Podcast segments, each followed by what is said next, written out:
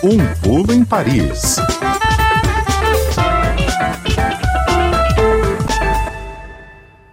Sexta-feira é dia de dar um pulo em Paris, conversar com o pessoal da Rádio França Internacional.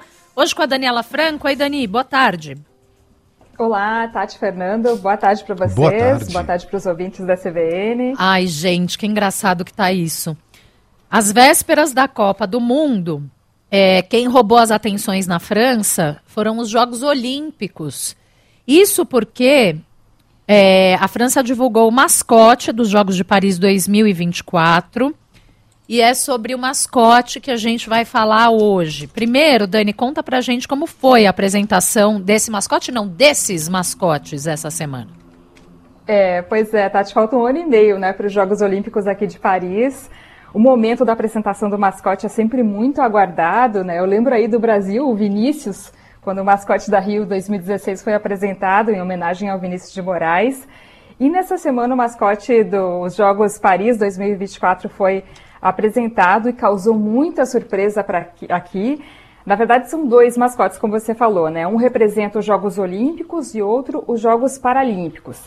Eles se chamam Frija, em homenagem ao chapéu frigien, que é uma espécie de boina vermelha que era usada pelos militantes da Revolução Francesa lá no final dos anos 1700. A tradução em português do bonnet frigien, como eles falam aqui, seria o chapéu frígio. E é inclusive com esse chapéu que a Mariana uh, é representada. A Mariana é essa figura feminina que é o símbolo da República Francesa, né, que aparece no quadro Liberdade Guiando o Povo, do Delacroix que é representada também no movimento, no monumento imenso aqui na Praça da República, em Paris, eh, que está em todos os documentos oficiais também daqui da França, selos, moedas. Então, muito provavelmente o ouvinte já deve ter visto o tal do chapéu frígio em livros de história, em algum filme sobre a Revolução Francesa, e certamente quem passou aqui pela França em algum momento já deve ter se deparado com esse símbolo aqui do país, que também é chamado de chapéu da liberdade por ter sido usado, como eu falei, pelos militantes da Revolução Francesa. E os dois mascotes dos Jogos Olímpicos de Paris em 2024 são então esses dois chapeuzinhos vermelhos, apresentados em formato de boneco. Eles têm uma carinha, dois olhinhos, ah, uma boquinha sorrindo, são bem simpáticos. Mas logo depois da apresentação deles pelo Comitê dos Jogos, nessa semana, muita gente questionou o que, que eram esses mascotes porque o design que foi apresentado realmente não é fácil de ser identificado uh, ao chapéu frígio da Revolução Francesa, e daí começou toda uma polêmica em relação à aparência desses mascotes. Tati e Fernando. Dani, vamos lá. Eu, eu estive fora alguns dias e não sabia dessa. Fui correndo para ver aqui uma foto dos mascotes. Qual, qual o motivo da polêmica? Me explica. É, Fernanda, que muito mais do que a relação com o chapéu, o chapéu frígio, nas redes sociais, os internautas acharam que os mascotes se parecem com dois clitóris gigantes. Como você falou, você procurou aí, se o ouvinte procurar também rapidinho na internet, vai ver que realmente tem uma semelhança. Hum. Uma das principais reações foi, inclusive, de uma jornalista uh, francesa, Mathilde Melan. Ela estava esperando a divulgação aí, a coletiva de imprensa dos Jogos Olímpicos uh, e, e, e, a divulgação dos, dos, mascotes. E quando eles foram apresentados, ela escreveu imediatamente no Twitter Uh, tá todo mundo de acordo que o mascote não é um chapéu, mas um clitóris? e daí depois que essa ideia foi lançada, bom, as brincadeiras invadiram as redes sociais. Agora, é também interessante falar para o ouvinte da CBN de como os franceses, as francesas, têm essa relação um tanto sarcástica com o patriotismo. Né? No Brasil, a gente tem esse orgulho de ser brasileiro, esse sentimento de integração, de pertencimento. Aqui é bem raro a gente ouvir alguém dizer que tem orgulho de ser francês, de ser francesa. É, tem um respeito, né? tem um sentimento, mas é muito mais sutil do que no Brasil. E a verdade é que eles são muito sarcásticos, né? O que faz que, em situações como essas, que seria um momento de uma homenagem a um símbolo nacional, uh, possa virar rapidamente uma piada. Isso é muito francês. Agora, o Gosto. que também é muito francês é também essa necessidade de intelectualizar.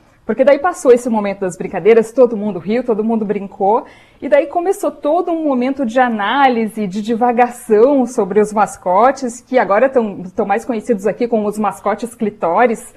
E para vocês terem uma noção, Uh, a comparação dos chapéus frígios, uh, dois clitóris gigantes, chegou a ser tema de editorial aqui na imprensa francesa. O jornal Libération, nessa semana, que é um dos maiores veículos jornalísticos aqui da França, uh, publicou um editorial intitulado Viva os frígios, mascotes clitóris que valorizam a vulva. E daí nesse texto, o, o, editorialista, inclusive um homem, né, o Cantan Girard, ele faz toda uma divagação a partir da apresentação desses mascotes, do quanto que a França se sente uma mulher e gosta de ser representada por uma mulher, como eu disse a Marianne, né, que é essa personagem militante, guerreira da Revolução Francesa. Segundo o jornal Libération, do ponto de vista anatômico, os mascotes são uma boa notícia porque agora todo mundo vai saber o que é um clitóris. O editorialista escreve. Todo mundo vai depois... achar. Uhul. O Pedro, nosso ouvinte, está falando: Viva o clitóris, quem sabe agora a gente acha. Muito bom. É exatamente o que diz o editorial do Libération, que escreve que depois de séculos de invisibilidade, de ausência de representação, a genitália feminina finalmente foi revelada e está sendo discutida abertamente nessa semana por conta da revelação dos mascotes dos jogos. O editorial também diz que finalmente a França está se libertando da representação da Torre Eiffel, que é considerada por muita gente como um símbolo fálico, né? Mas divagações à parte aí, Tati Fernando, muitas personalidades, até políticas, como a deputada ecologista Sandrine Rousseau, estão levando para frente essa ideia de que os mascotes de Paris 2024 é, são realmente dois clitóris que eles ajudam a promover os ideais feministas. Ah, eu adorei, gente, eu adorei muito. Tem uma pessoa aqui no chat perguntando como é que se fala clitóris em francês. Ah, é clitoris, não é muito diferente não de, de português, oh. é clitoris que a gente chama. É. E tem uma abreviação, clitô também a gente chama aqui. Eles abreviam o clitóris, falam clitô, é mais, é, digamos assim, popular. É um apelidinho né? Um apelido, certo. exatamente. Tá bom. Eu estou muito curiosa para saber como é que foi que o Comitê dos Jogos Olímpicos de Paris 2024 respondeu a isso, ou recebeu a essa, essa grande polêmica barra piada, né, que virou.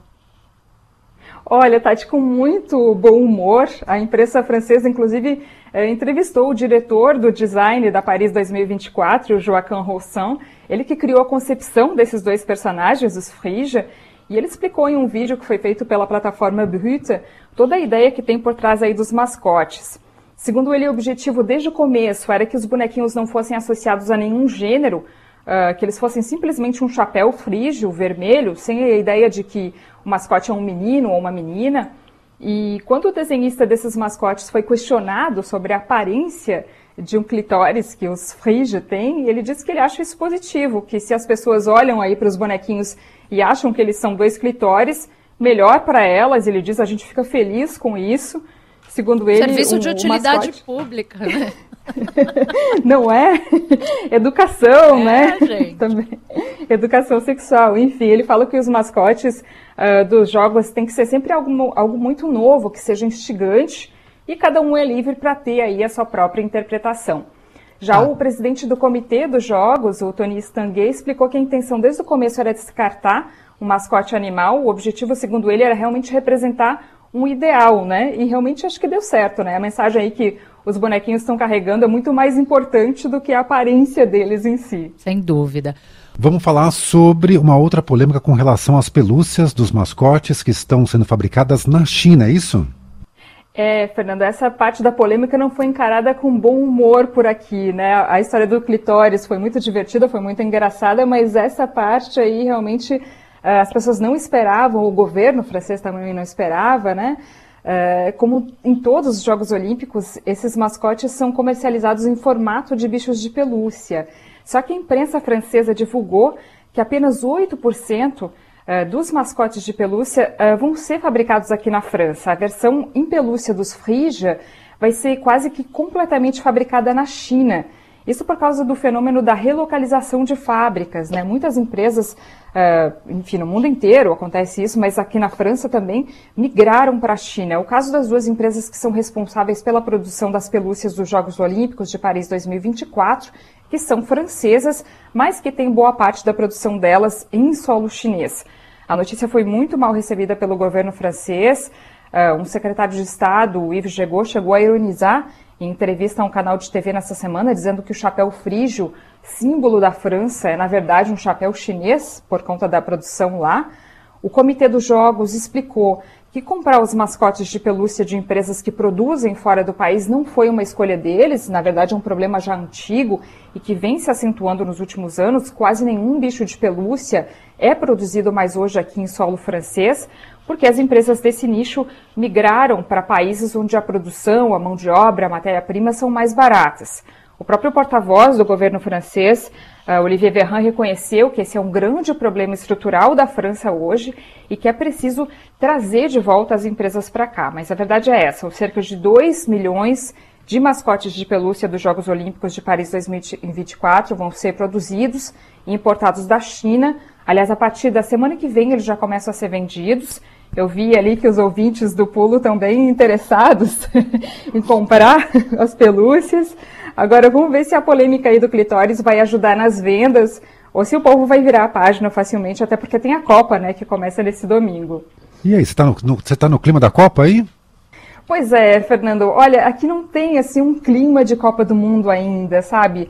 É, é todas as críticas, Pô, começa né, domingo, de boicote, pois é, pois é, pois é, mas tudo, todas as polêmicas em relação à Copa do Mundo não ajudaram muito na animação da torcida aqui na França, sabe? As, a, a, inclusive as prefeituras das maiores cidades francesas, uh, aqui de Paris mesmo, de Lille também, Marselha, Bordeaux, Toulouse, decidiram não instalar fanzones nem telões para o público acompanhar os jogos, em protesto à organização da Copa do Catar. Né? A gente sabe que 6.500 pessoas morreram na construção das instalações, estádios, a maioria delas imigrantes ilegais, né? Uh, isso sem falar da suspeita de corrupção na, atribui na atribuição do local da Copa, o desrespeito dos direitos das mulheres, das minorias. Então, são várias polêmicas que tiraram bastante o brilho do evento e o público francês foi influenciado uh, com isso também. Por aqui estava todo mundo na uh. boa, até, dizer, até dizerem que não iam vender birita no estádio. Aí, ah. onde já se viu fazer Copa num país como o Catar? Pois é, pois é, muita gente questiona isso, né? 50, tem uma pesquisa que saiu hoje mesmo, inclusive, falando que 55% dos franceses estão insatisfeitos justamente com a realização da Copa no Catar. E 42% aí que estão dizendo que não vão assistir aos jogos em protesto a essas polêmicas envolvendo a Copa do Mundo. Agora, eu acho muito difícil, né, se a seleção da França uh, evoluir, no, né, na, na, ah. se, se, conseguir chegar na, na, fase de eliminatória.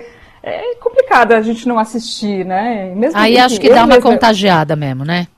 Pois é, pois é. Eu, eu não sou muito fã de futebol, não costumo assistir futebol em casa, mas Copa do Mundo é sempre um evento, né? Uma confraternização, a gente encontra os amigos. É um pouco complicado se isentar desse momento, né? É, isso aí. Bom, toda sexta-feira a gente dá um pulo em Paris com informações da Rádio França Internacional para você. Hoje, com a Daniela Franco. Obrigada, Dani, por hoje. Um beijo para você. Até a próxima. Valeu, Tati. Um beijo grande para você, para o Fernando. Um ótimo fim de para os ouvintes da CBN. Tchau, tchau.